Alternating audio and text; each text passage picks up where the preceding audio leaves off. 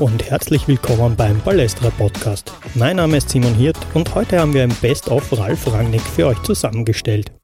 Der österreichische Teamchef war für mich die interessanteste Trainerpersönlichkeit des letzten Jahres. In zwei Gesprächen hatte ich die Möglichkeit, mir ein Bild von Rangnick zu machen. Ein Bild, das er natürlich selbst bestimmt hat. Er ist ein Control-Freak, wie Kollege Gerald Gossmann ihn im positiven Sinne bezeichnet hat. Auch im Umgang mit Medien, was über ihn geschrieben und gesagt wird, trifft dieses Urteil zu. Seine Erzählungen über sich und die Errungenschaften, die er als Trainer zahlreicher Clubs bisher hatte, wiederholen sich in Interviews immer wieder. Trotzdem gibt ihm der Erfolg auch einfach recht. Rangnick bleibt für mich auch 2024 und gerade auch wegen der Euro in Deutschland der interessanteste Trainer des Landes. Hier hört ihr noch einmal einige Aussagen, die er in den zwei Balestra Podcast Folgen gesagt hat und könnt euch so selbst ein Bild von ihm machen. Beginnen wir mit dem Fußballspieler Ralf Rangnick. Ich habe halt von klein auf, äh, mein Vater hat immer gesagt, normalerweise ein Zweijähriger oder ein anderthalbjähriger, der anfängt laufen zu können, wenn der einen Ball vor sich liegen hat, dann bückt er sich, hebt den Ball auf, schmeißt ihn vor sich her und kickt dann vielleicht mal ab und zu dagegen. Also ich war da offensichtlich schon äh, als anderthalb, Zweijähriger überhaupt keiner, der den Ball in die Hand genommen hat, sondern ich habe von Anfang an versucht, mit dem, mit dem Fuß irgendwas mit dem Ball zu machen und äh, habe dann eben auch schon sehr früh, äh, unsere Generation hatte den Fußball eher auf der Straße oder auf Bolzplätzen gelernt oder auf, egal wo man halt kicken konnte, alles was irgendwo zu zwei Pfosten getaucht hat äh, und wo ein bisschen Platz dazwischen war, hat dazu getaucht, um Fußball zu spielen. Und bei mir war es offensichtlich so, dass man schon mit fünf oder sechs äh, war ich einer, der dann auch die Mannschaften eingeteilt hat, der gesagt hat, wer was machen soll. Und wenn er das nicht gemacht hat, also das Trainergehen war wohl damals schon mit fünf oder sechs Jahren nicht zu verleugnen. Und dann hat mein Vater beschlossen, dass ich mit sechs in den Verein gehe. Und äh, war dann, weiß noch, das erste Mannschaftsbild. Da waren die Ärmel, glaube ich, 20 Zentimeter länger als meine Arme, weil ich natürlich eigentlich vier Jahre jünger war wie die meisten anderen, die da gespielt haben so ging das eigentlich los mit dem Fußball und äh, ähm, ich habe dann äh, Sport und Anglistik studiert, um, um höheres Lehramt äh, äh, ja, zu machen als Lehrer später. Das war eigentlich mein Plan und habe parallel dann bin äh, im zweiten Jahr A-Jugend zum VfB Stuttgart gewechselt, habe dann dort drei Jahre Amateure gespielt und meine Position war eigentlich immer so Nummer 6. Und damals war in Deutschland der Fußball sehr, sehr gegenorientiert. Äh, Franz Beckenbauer hat dann damals äh, die Position für sich selbst geschaffen, nämlich den, den Libero. Ähm, davor dann zwei Manndecker, Katje Schwarzenbeck zum Beispiel, die Mittelfelder der Nationalmannschaft, die werden Sie sicher auch noch kennen, gab es Haki Wimmer, ja, der so der Wasserträger dann war für Günter Netzer oder für Wolfgang Oberrath. Und im Prinzip war es damals eben so, um das ganz vereinfacht zu sagen, es gab Spieler für die Offensive und für die Drecksarbeit, für die Defensivarbeit gab es eben die Askaris, die Wasserträger, die Katje Schwarzenbecks und Haki Wimmers dieser Welt. Und ich war so ein bisschen der Haki Wimmer für Arme äh, wo ich gespielt habe und habe natürlich sehr oft dann den gegnerischen Spielmacher ausschalten sollen und habe mich dann immer montags im Kicker, wenn ich dann mal fett gedruckt war als bester Spieler, gewundert, wieso haben die mich jetzt eigentlich fett gedruckt, äh, weil ich habe selber pro Halbzeit vielleicht sechs Ballberührungen gehabt, habe aber dem gegnerischen Spielmacher den Nachmittag verborgen und mir erschien das nicht unbedingt plausibel. Für mich hat sich das immer so angefühlt, das kann nicht Sinn des Fußballspiels sein, dass wenn du jemand anderem den Mittag verdirbst, dass du dafür dann auch noch gelobt wirst. Und habe mir dann eigentlich vorgenommen, wenn du selber mal Trainer wirst, möchtest du einen anderen Ansatz wählen. Ich möchte unterhalten, ich möchte, dass jeder Spieler auch offensiv sich ausleben kann und kreativ spielen kann. So ist es entstanden. Und dann gab es eine wichtige Begegnung für mich damals mit Helmut Groß. Äh, ich war damals 23, wir hatten so einen Trainerlehrstab in Württemberg. Und Helmut Groß war, äh, ist Ingenieur, Brückenbauer ähm, und äh, hat damals den VfL Kirchheim trainiert und war eigentlich der erste Trainer in Deutschland im Amateurbereich, der damals schon mit Raumdeckung gespielt hat, mit ballorientierter Raumdeckung, mit Viererkette. Ja, und dann habe ich mit ihm tagelang, nächtelang äh, diskutiert, Videos geschaut von AC Mailand. Arrigo Sacchi war damals eigentlich so das Maß aller Dinge in den 80er Jahren mit, seiner, mit seinem AC Mailand. Äh, ja, und so ist das entstanden. Dann war ich Spielertrainer bei Viktoria Bagnang und wir hatten dann kurzfristig ein Freundschaftsspiel gegen Dynamo Kiew. Valery Lobanowski war Trainer, äh, Oleg Blochin, werden Sie sicher auch alle kennen, war damals der Superstar der Mannschaft. Die haben uns halt überall auf dem Platz attackiert, äh, Pressing auf dem ganzen Platz gespielt und das war auch nochmal so ein prägendes Erlebnis für mich. Ich bin dann ab dem nächsten Tag jedes Mal zum Training gefahren von Dynamo Kiew in der Sportschule Ruid und habe mir dann die Einheiten angeschaut und ja, so ist das äh, letztlich entstanden. Grundsätzlich hat sich daran in den letzten 40 Jahren für mich nicht so viel geändert. Was dazu kam dann in den Anfängen der 2000er Jahre, 2006, 2007, wenn ich an unsere Hoffenheimer Mannschaft denke, war dann eben dieses extreme Umschaltspiel. Äh, Pressing, Raumdeckung gab es, gab es da schon, aber was es eben bis dahin noch nicht gab, war die Erkenntnis, ja, und Prinzip ist das auch, wir kommen nachher ja vielleicht auch nochmal auf künstliche Intelligenz zu sprechen. Es gab dann eben auch schon Untersuchungen, Forschungen zum Fußball und äh, eine dieser Untersuchungen hat eben ergeben, dass die größte Chance, ein Tor zu erzielen, egal wo auf der Welt im Fußball und auch egal in welcher Liga, eben innerhalb von 10 Sekunden, nachdem du den Ball selber erobert hast, ist. Das heißt also, ähm, ab der 10. Sekunde, 11., 12., 13. Sekunde nimmt die Wahrscheinlichkeit, dass du dann ein Tor schießt, drastisch ab. Ja, also exponentiell eigentlich sogar ab. Und wenn man das weiß, dann ist ja eigentlich logisch, dass ich dann, wenn ich den Ball erobere, egal wie ich ihn erobere, dass es dann eben keine Zeit zu verplempern gilt. Die 10 Sekunden, die sind relativ schnell rum. Das heißt, nach Balleroberung heißt es, erster Blick nach vorne. Vorne muss halt mindestens einer oder zwei dann auch tief gehen und sprinten und dann gibt es hoffentlich dann eben auch Spieler, die das erkennen und dann möglichst schnell mit dem ersten Ball auch nach vorne spielen. Ähm, der Grund dafür ist auch klar, weil in dem Moment, wo du den Ball eroberst und je weiter vorne du ihn eroberst, desto weniger Spieler hat der Gegner hinter dem Ball, desto unsortierter ist er und desto einfacher ist es dann theoretisch auch, äh, daraus eine Torchance zu kreieren. Die zweite Erkenntnis, die man damals gewonnen hat, so in den Anfängen der 2000er, ähm, war eben, dass es äh, die größte Chance auf Rückeroberung des Balles innerhalb von acht Sekunden ist, nachdem du ihn verloren hast. Das heißt, du hast selber den Ball, verlierst ihn, warum auch immer, entweder weil der Gegner auch Pressing spielt oder Druck macht oder weil ein technischer Fehler vorlag oder weil du einen Pass durch eine Lücke gespielt hast und der Gegner hat ihn abgefangen.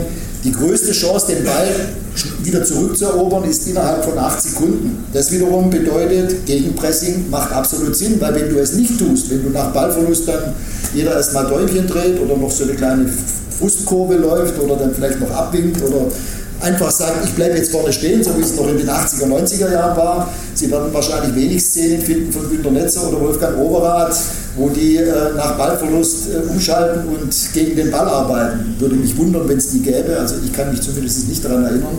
Und heutzutage, Jürgen Klopp wurde mal vor acht oder neun Jahren gefragt bei der Sporthochschule Köln von Studenten bei einem Vortrag, Herr Klopp, wer war denn bisher Ihrer Meinung nach in Ihren Vereinen die beste Nummer 10, die Sie hatten? Und seine Antwort war unser Gegenpressen.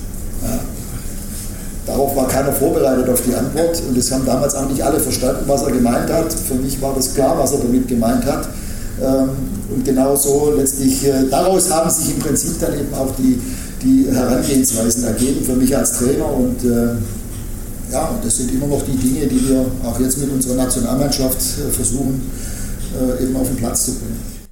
Rangnick wird vom Spieler zum Trainer. Ich bin damals äh, 2000, äh, Quatsch, 1983, äh, war eigentlich der Höhepunkt meiner Spielerlaufbahn. Und ich bin damals mit dem SSV Ulm aus der, aus der dritten in die zweite Liga aufgestiegen, habe mir im Prinzip meinen Kindheitstraum erfüllt, ähm, war aber zum gleichen Zeitpunkt in den äh, End Endzügen meines äh, Sportjournalistikstudiums, äh, stand dann eben kurz vorm Staatsexamen und habe gleichzeitig eben schon mit 19 die B-Lizenz gemacht, mit 21 die Trainer A-Lizenz jeweils als mit Abstand jüngster und hatte dann mit 25. Bester, wenn ich mich nicht ja, das ist wurscht, spielt keine Rolle. Und dann äh, äh mit 25 hatte ich die Zulassung zum Fußballlehrerlehrgang, also zum Pro-Lizenz-Lehrgang, zum, zum höchsten Trainerschein. Und genau in diesem Zeitraum fiel dann der Aufstieg mit dem SSV Ulm. Und ich hätte dann im Prinzip sowohl den Fußballlehrer absagen müssen, als auch mein Studium kurz vor dem Staatsexamen nochmal für ein, zwei Jahre unterbrechen müssen oder für drei Jahre und habe dann lange mit mir gerungen und habe mich dann entschieden, das nicht zu machen. Dann zum gleichen Zeitpunkt, äh, mein Onkel, äh, Bruder meiner Mutter, war damals bei meinem Heimatverein, bei dem ich auch als kleiner Junge zum ersten Mal im Verein gespielt habe, Viktoria Backnern, auf Trainersuche. Und mein Onkel sagte dann zu mir, was machst du denn jetzt eigentlich? Und was meinst du, ich mache jetzt mein Studium fertig und den Fußballlehrer. Ja, aber als Spieler, du bist ja in absoluter Topform, mach doch dann Spielertrainer bei uns. Und dann sage ich, naja, also ich kann ich mich ja nicht selber, dann musst du eurem Präsidenten sagen, dass er sich mal melden soll. Und der war dann gerade im Krankenhaus wegen einer Leisten-OP. Wir haben dann einen kleinen Spaziergang gemacht im Krankenhausgarten, er mit Bademantel. Und zehn Minuten später war ich dann äh, für 800 D-Mark äh, Gehalt im Monat, war ich dann Spielertrainer bei Viktoria Backner. So begann meine, meine äh, Trainerkarriere. Und äh, die Bierkiste, genau. Also Viktoria Wagner, ja, war damals ein Bezirksligist ein ganz normaler Amateur, ja, Amateurclub sowieso, aber es war ein Bezirksligaverein mit durchaus guten Spielern.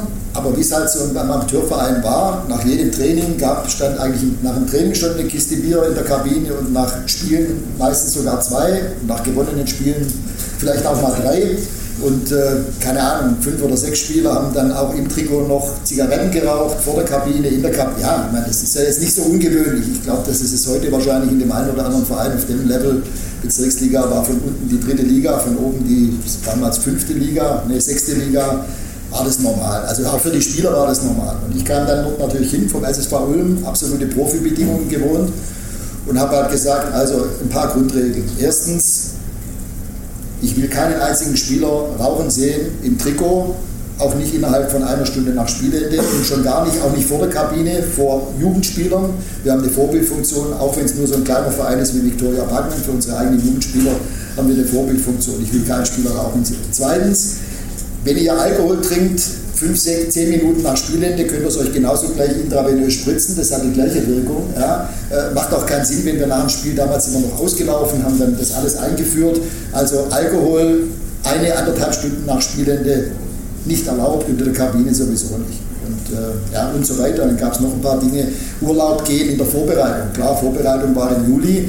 Die meisten Spieler sind oder viele Spieler sind zu der Zeit in Urlaub gegangen. Ich habe gesagt, ja, okay, ich finde es nicht gut, könnt ihr aber machen. Ich kann es euch ja nicht verbieten. Die haben ja kein Geld gekriegt. Die haben, haben 30 D-Mark für den Sieg gekriegt, sonst haben die Spieler kein, keine Entschädigung bekommen.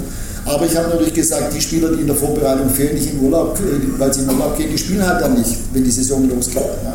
Am Ende des Tages ging keiner in Urlaub. Die waren alle da. Was ich damit sagen will, wir hatten innerhalb von vier Wochen einen absoluten Top-Profi-Spirit in dieser Mannschaft. Einfach nur durch ein paar Regeln, durch Konsequenz äh, und eingeführte Regeln. So.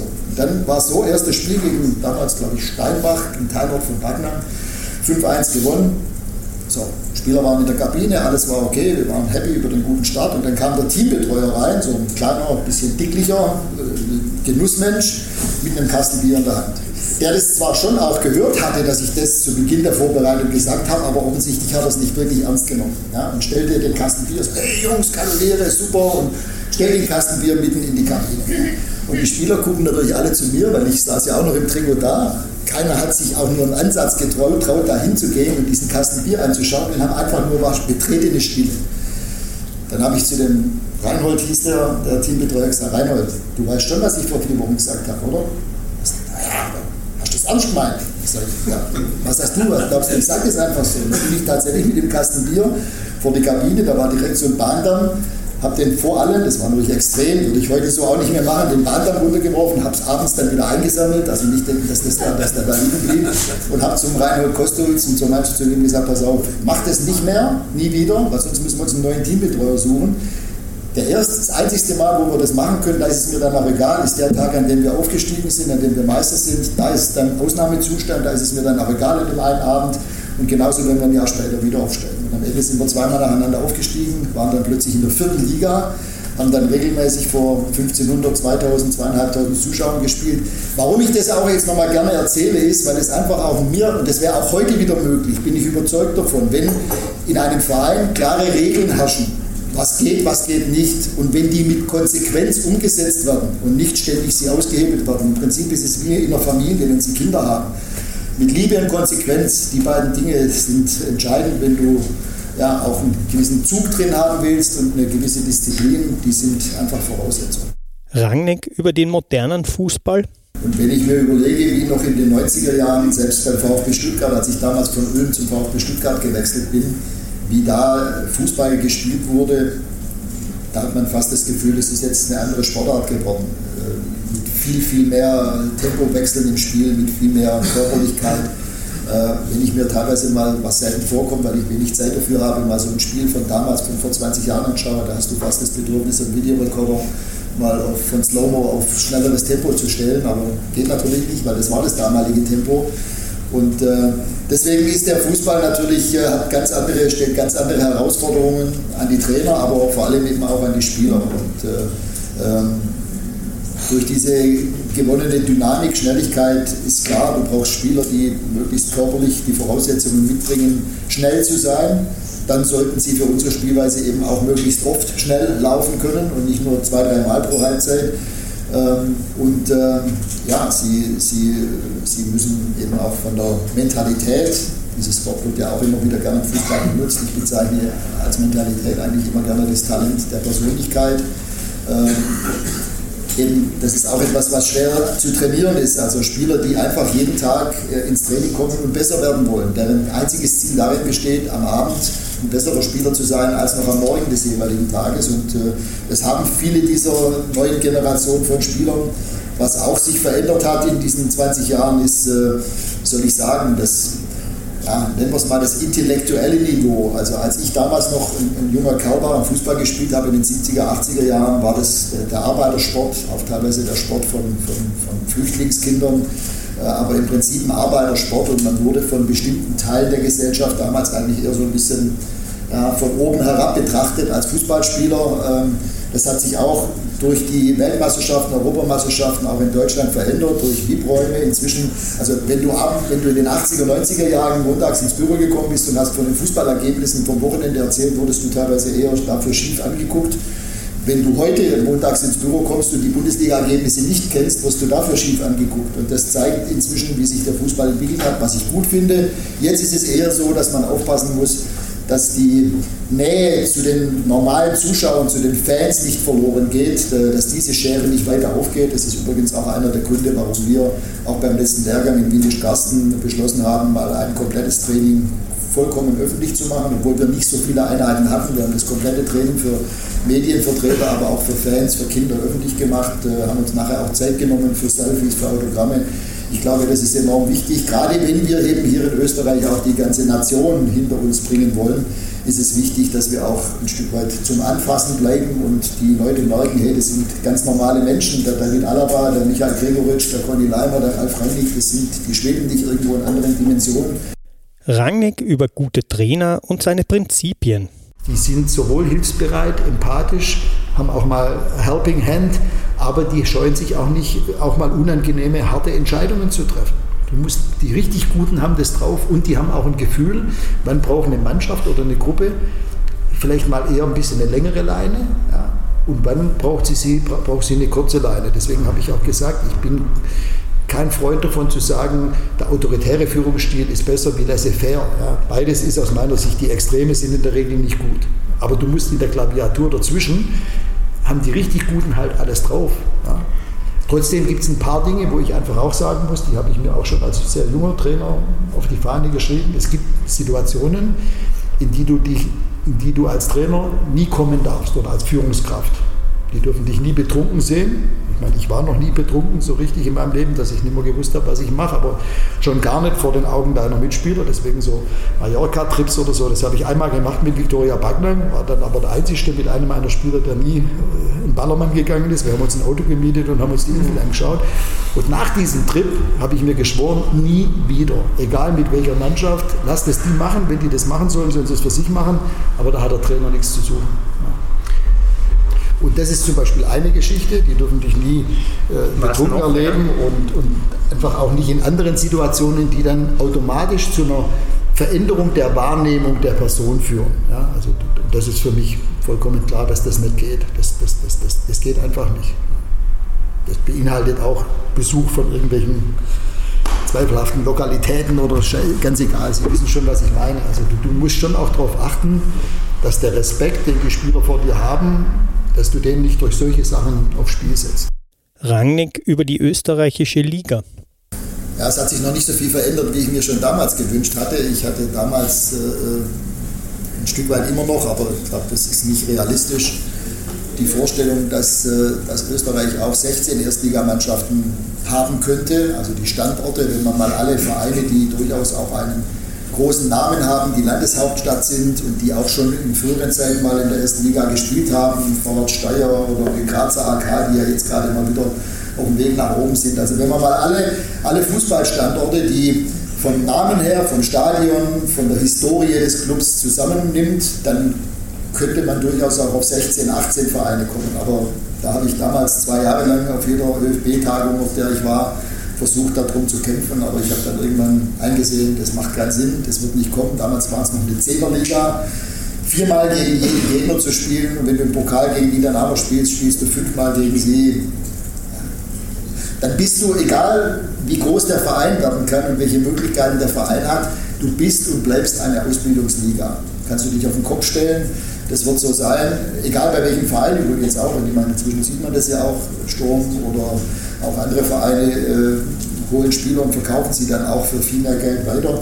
Und das ist ganz logisch, das liegt dann auch gar nicht an dem jeweiligen Verein, sondern das liegt an dem Liga-Format. Äh, wenn ein Spieler wirklich sich weiterentwickelt, dann spielt er keine drei oder vier Jahre, wenn es nicht sein muss, in dieser Liga, sondern dann möchte der den nächsten Schritt in eine der fünf Top-Ligen machen.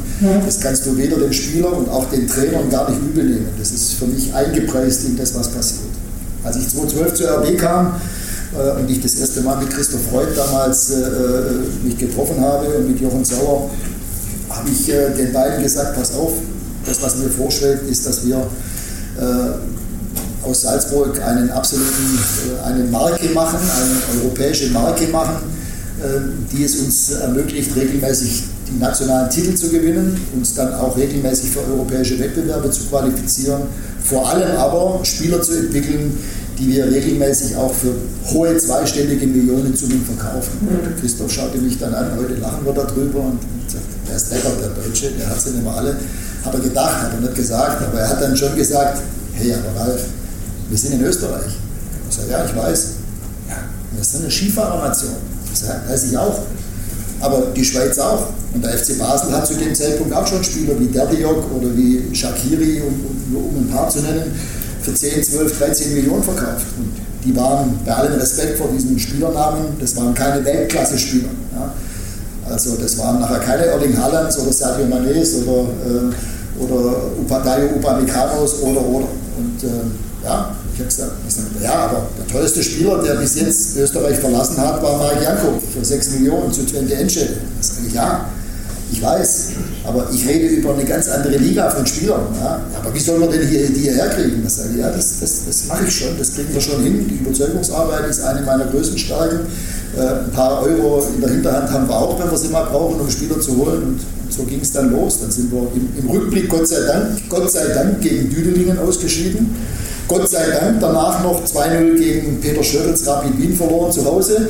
Weil das hat den Prozess natürlich enorm beschleunigt, weil nach dem Rapid-Spiel war mir klar, wenn du irgendjemand erklären willst, der nicht vom Fußball kommt, was eine Söldnertruppe ist, dann hätte ich ihm gesagt, schau dir die damalige Salzburg-Truppe an. Das war genau das. Das war das Inbild einer Söldnertruppe, Durchschnittsalter 30 plus. Und nicht alle, aber zwei Drittel der Spieler haben deswegen bei, damals bei Salzburg gespielt, weil es A viel Geld gab, weil es schön zu wohnen war, in Eigen oder in Motzk und weil eigentlich keine groß interessiert hat, ob sie jetzt gut oder schlecht gespielt haben, dann ging es halt in die nächste Saison. Da war nicht wirklich Druck, da war auch kein Leistungsdruck oder, oder, oder. Die meisten Spieler, die damals dort gespielt haben, waren Spieler, die ihren letzten oder vorletzten Vertrag bekommen haben. Sie werden es ja noch wissen, durchaus einige in den Jahren zuvor sind dann irgendwann von Bayern München nach Salzburg gewechselt, weil sie bei Bayern keinen Vertrag mehr gekriegt haben. Der Kaiser Franz hat dann damals noch im Didi Mateschitz die Spieler empfohlen und Salzburg hat sie dann dankend übernommen. So, ich habe damals zum Didi Mateschitz gesagt, wo mich fragte, was müssen wir ändern, habe ich gesagt, das ist das Erste, was wir ändern müssen. Wir müssen Spieler holen, die nicht ihren letzten oder vorletzten Profivertrag unterschreiben, sondern ihren ersten oder zweiten. Und wenn wir das zwei, drei Transferfenster lang machen, dann kriegen wir eine völlig andere Grundmotivation in die Truppe, weil dann spielen die nämlich aus ganz anderen Gründen für den Verein. Das gleiche galt ja dann auch für Leipzig. Die wollen ihre Karriere mit uns gemeinsam entwickeln. Die haben genau die gleichen Ziele wie wir als Verein. Ja, und dann, erste Verpflichtung war Sadio Mané. Zweite Verpflichtung war Kevin Campbell. Ein Jahr später kamen dann Upamecano, Navi Keita und so weiter und so weiter. Und heute wissen wir, zehn Jahre später hat Salzburg 30 Spieler für 500 Millionen Euro verkauft. Wir haben allein in der Zeit, wo ich da war, glaube ich, einen Transferüberschuss von 250 Millionen erzielt. Äh, die Salzburg-Fans haben es damals am Anfang nicht verstanden, weil natürlich damals wir schon versucht haben, den einen oder anderen Spieler auch nach Leipzig zu bringen, was ja vollkommen logisch war, sonst hätte mich die Mateschitzer sofort wieder entlassen müssen, wenn ich zugelassen hätte, dass, wie es nachher passiert ist, Erling Haaland zu Borussia Dortmund geht, was ja ein Mega-GAU ist. Ja? Ich meine, du holst den besten Spieler, den es jemals gab, von Molde nach Salzburg, was ja auch, das muss man sich mal vorstellen, trotz Man United, Bayern München, Real Madrid, die ja den Spieler auch alles scouten konnten. Der hat damals, wo er noch in Molde gespielt hat, in einem U21-Länderspiel in einem Spiel elf Tore geschossen. Ja, elf. Und trotzdem haben die großen Clubs gesagt, ah, weiß nicht, zu ungelenkt, technisch nicht gut genug, Kombinationsfußball kann der nicht, all diese Dinge. Ja. Bayern München hat es ja noch bis vor zwei Jahren gedacht, dass, dass der nicht zu Bayern passt und nicht mit Lewandowski zusammenspielen kann. Come on. Ja. Lewandowski schießt in einer Saison 40 Tore, Haaland schießt in einer Saison 40 Tore. Wenn die zwei zusammenspielen, sind es 80 Tore. Da brauche ich keine höhere Mathematik. Ja, und die haben ihn nicht geholt. Und äh, nochmal zurück, die, die, die, die Salzburg-Fans haben ja damals nicht so als, ah, wir sind hier nur der Ausbildungsverein für, für, für Leipzig. Ja klar, natürlich, aber man hat ja dann in den Jahren danach gesehen, Leipzig konnte all die Topspieler, die Salzburg dann rausgebracht hat, ja alle gar nicht mehr selber verwerten. Dann sind halt irgendwann Spieler auch nach Wolfsburg gegangen oder zu anderen Vereinen für viel Geld.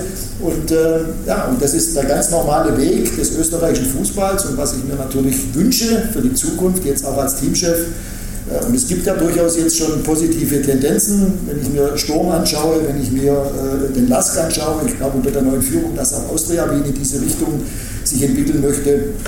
Dann würde ich mir einfach wünschen, dass viele Vereine in Österreich einfach versuchen, die beste Version ihrer selbst zu sein, dass sie auch mit ihren Mitteln eben auch Top-Talente entwickeln, fördern, herausbringen, mit dem Ziel dann eben auch ja, irgendwann in eine der europäischen Top-Ligen zu wechseln. Und wenn das passiert, dann wüsste ich nicht, warum wir nicht irgendwann in ein paar Jahren mit der Nationalmannschaft auf dem gleichen Niveau sein sollten, wie die Schweiz äh, jetzt ist oder wie ähm, äh, Kroatien ist. Äh, die Länder sind auch nicht größer, teilweise sogar kleiner wie wir oder wie Belgien ist. Gut, die Belgier haben noch den Vorteil dieser ehemaligen Kronkolonien.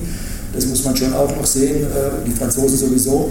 Aber ja, wenn einfach noch mehr Vereine äh, sich auf diesen Weg begeben, sich als Dienstleister für einen auszubildenden Verein zu begeben, dann bin ich überzeugt, dass wir mit Österreich äh, auch im Konzert der Größeren äh, in den nächsten Jahren absolut mitspielen können.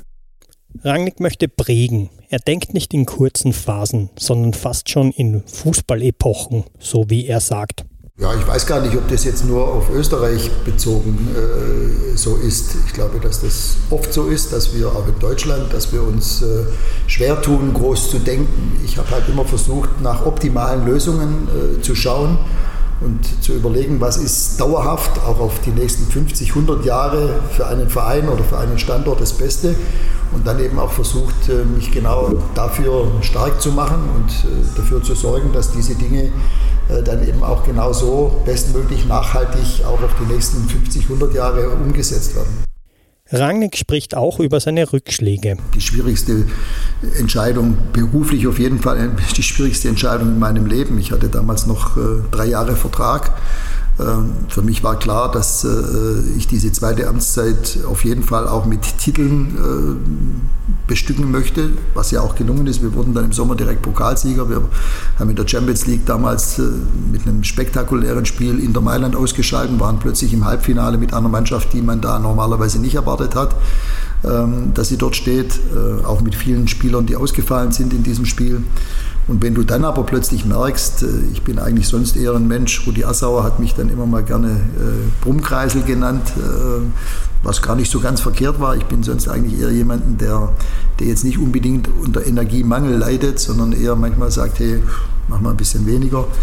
Und wenn du dann plötzlich merkst, hoppla, äh, das funktioniert so nicht, du fühlst dich im Moment gerade so wie eine, wie eine leere Handybatterie, äh, dann stimmt irgendwas nicht. Und ich, ich, ich es war im Prinzip ja in jedem anderen Berufszweig, wenn du in der freien Wirtschaft bist, dann lässt du dich jetzt mal ein paar Wochen, Monate krankschreiben und dann kriegt es ja auch gar nicht groß jemand mit. Aber als Cheftrainer eines Bundesliga-Clubs kannst du ja nicht sagen, ich bin jetzt mal ein paar Wochen weg und, und schau mal, was, was, was da jetzt gerade wirklich los ist. Deswegen blieb ja damals auch gar nichts anderes übrig, als es so zu machen und, und damit eben auch so offen und ehrlich umzugehen, wie es nur geht. Wobei ich das ja auch nur bedingt konnte, weil ich ja eigentlich ein Stück weit selber nicht wusste, was da eigentlich los ist. Und deswegen war das schwierig, die Entscheidung war schwierig.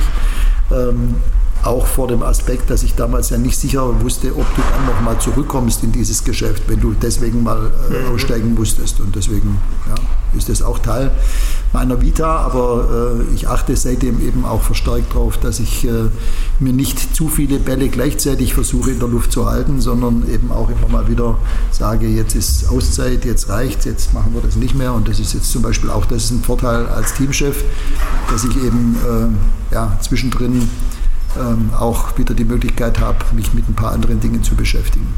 Rangnicks Fokus liegt auf der Euro in Deutschland 2024.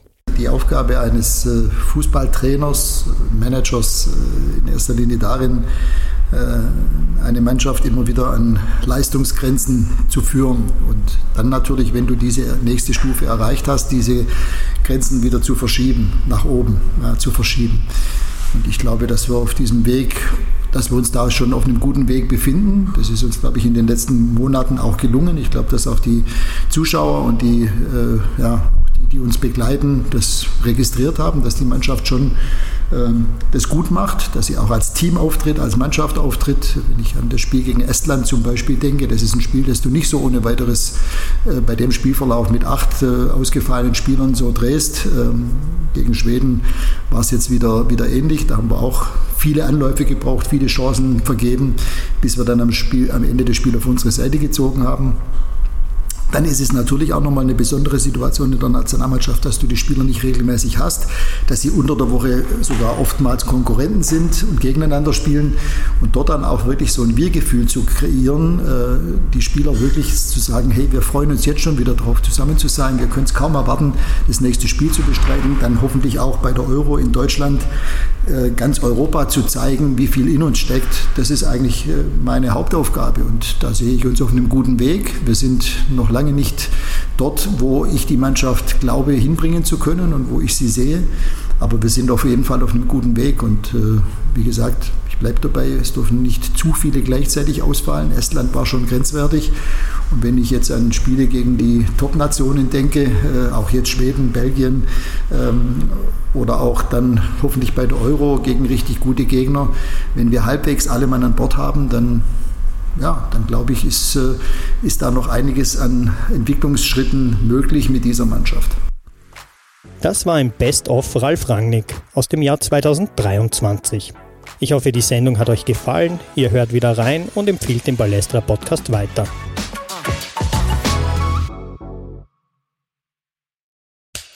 Cut. Und wer hat's produziert? Das Pod deine Podcast-Agentur.